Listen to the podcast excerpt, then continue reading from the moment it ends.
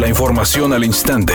Grupo Radio Alegría presenta ABC Noticias. Información que transforma.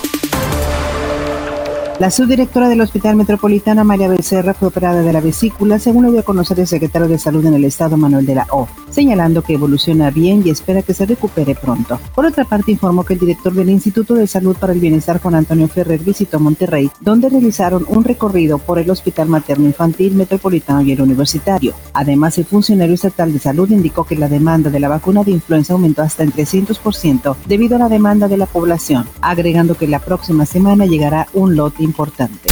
El gobierno mexicano prometió este viernes proteger los 1.773 sitios arqueológicos en el área de influencia del Tren Maya en los 1.460 kilómetros de extensión de los estados de Tabasco, Campeche, Yucatán, Chiapas y Quintana Roo, después de que ambientalistas y defensores del patrimonio han cuestionado su construcción.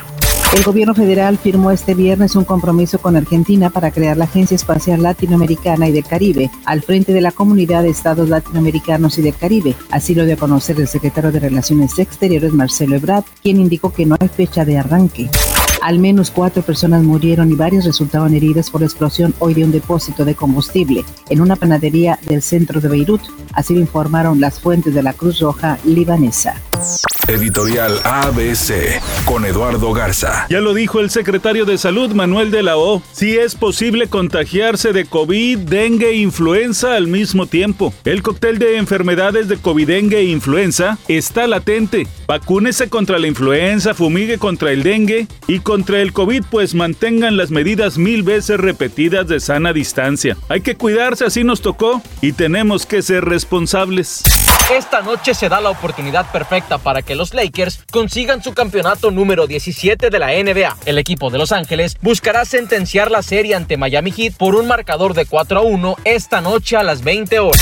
Los aficionados de Broadway tendrán que esperar un poco más para volver al teatro, al menos hasta finales de mayo. Aunque una fecha exacta para la reanudación de los distintos espectáculos aún está por definirse, los productores de Broadway ahora ofrecen reembolsos e intercambios para boletos adquiridos hasta el 30 de mayo.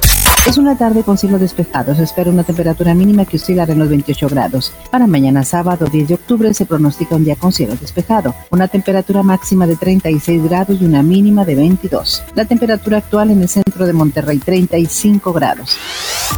ABC Noticias. Información que transforma.